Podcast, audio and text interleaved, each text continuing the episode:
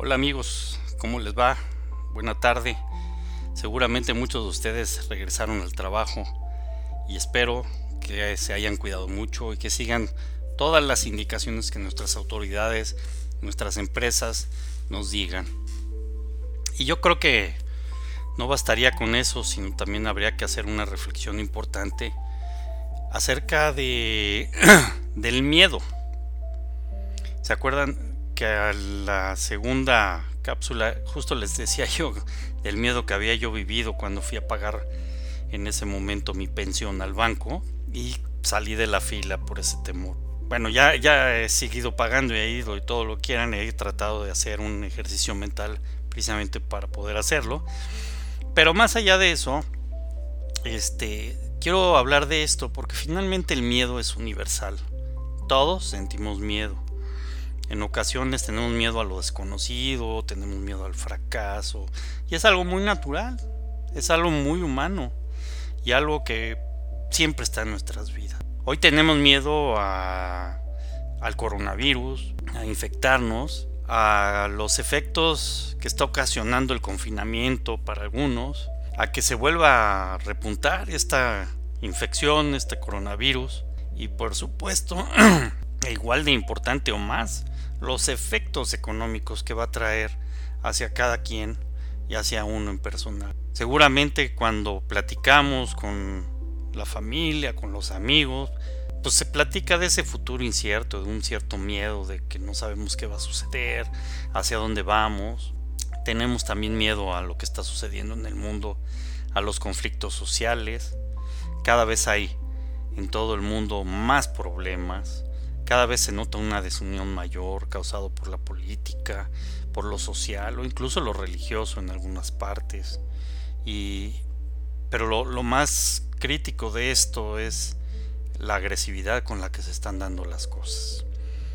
Y todo propiciado por justamente ese miedo, ¿no? De hacia dónde vamos, qué va a pasar qué va a suceder con nosotros. Y la verdad es que no debemos quedarnos atorados con el miedo, nos provoca en algunos inacción y puede irse complicando la emoción hasta llegar a ser incontrolable y a generar reacciones brutales.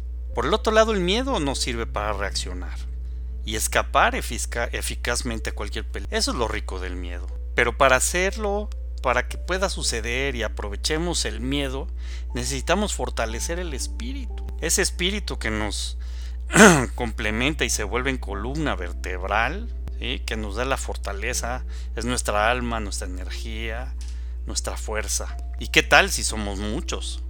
Pues la fuerza es más grande, pero para que eso suceda debemos tener claro dónde no queremos estar y dónde sí. Se requiere de soñar en algo realizable, algo que se comunique sencillamente y no genere interpretaciones. Cuidado con que soñemos algo no realizable porque solo llegará la frustración y acabará cada quien interpretando como quiere las cosas. Por eso es importante que cualquier sueño lo hagamos un sueño tangible, claro, realizable y comunicable, que sea fácilmente comunicable. No importa si somos pocos, si somos un pequeñito grupo y no tenemos poder, no tenemos riqueza. Lo importante es decidirnos y tener claridad en nuestras ideas. Debemos tener, debemos tener la capacidad de comprendernos. El sufrimiento nadie lo quiere. A todos nos duele, nos da lástima. Incluso nos compadecemos del otro cuando hay ese sufrimiento. Porque todos deseamos lo mejor, todos deseamos la paz. Queremos algo que nos una, queremos un sueño realizable, pero un sueño de unión. Las diferencias no deben de ser. Las diferencias son, las diferencias son el complemento. Se debe de hacer comunidad. Y comunidad es lo común, lo de uno, en unión, en unidad. Construir en conjunto, porque si lo hacemos en lo individual será más complicado y siempre, siempre nos faltará el otro. Debemos hablar el mismo idioma. La mejor riqueza de todo es la diferencia. Debemos ser levadura que fermente, buscar un proyecto común. Se necesita valor y decisión para salir adelante en este mundo. Pero ¿saben qué? Cuando estamos en estas situaciones es cuando deben de salir estos proyectos, porque es cuando más posibilidad de éxito tengan. ¿Y tú qué vas a hacer? ¿Cómo le vas a hacer? Pregúntatelo. El riesgo para la humanidad es el que nos contraigamos a nuestro núcleo, que nos hagamos chiquitos. Ese es el riesgo para la humanidad. Y que, el que no nos abramos a los demás. El peor riesgo de la humanidad es el egoísmo, el egocentrismo, el encerrarnos en nosotros. Recuerdo en el 95 la crisis. Todo mundo nos encerramos cuidando nuestras pertenencias, que no nos fueran a quitar las casas, que no... Y finalmente empezó a generarse una visión cerrada, con falta de solidaridad, que fue creciendo al tener y tener querer más y querer más. ¿Y dónde estamos todos? Ahora más que nunca la solidaridad es imprescindible. Hay gente muriendo de hambre. Construyamos proyectos en conjunto, es el momento, todos lo necesitamos. Construyamos unidad, construyamos comunidad, es lo que verdaderamente nos sacará adelante. Acuérdense de Víctor Frank, él construyó comunidad estando en un estado de, de prisión. Estaba prisionero al compartir su experiencia y darle sentido de vida, al grado que la compartió hasta con metodología, ¿no? Y volvió vida a esa experiencia.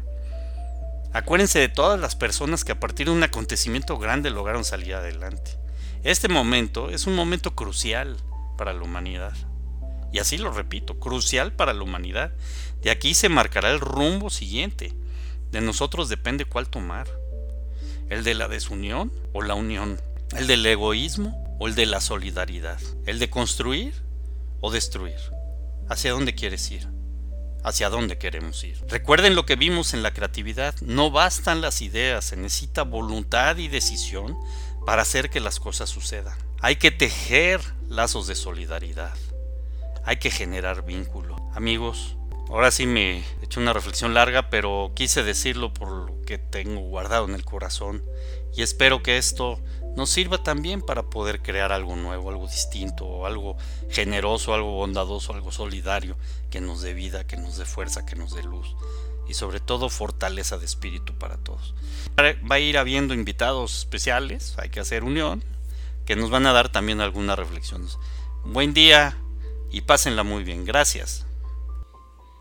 Y recuerden, si necesitan apoyo psicológico o de contención, no dejen de buscarlo. Si necesitan alguna ayuda en especial, por favor escríbanme, ya sea el correo electrónico que ustedes tienen o si están en plataforma, ahí podrán encontrar mi correo electrónico en la página principal de la plataforma. Muchas gracias. Buen día.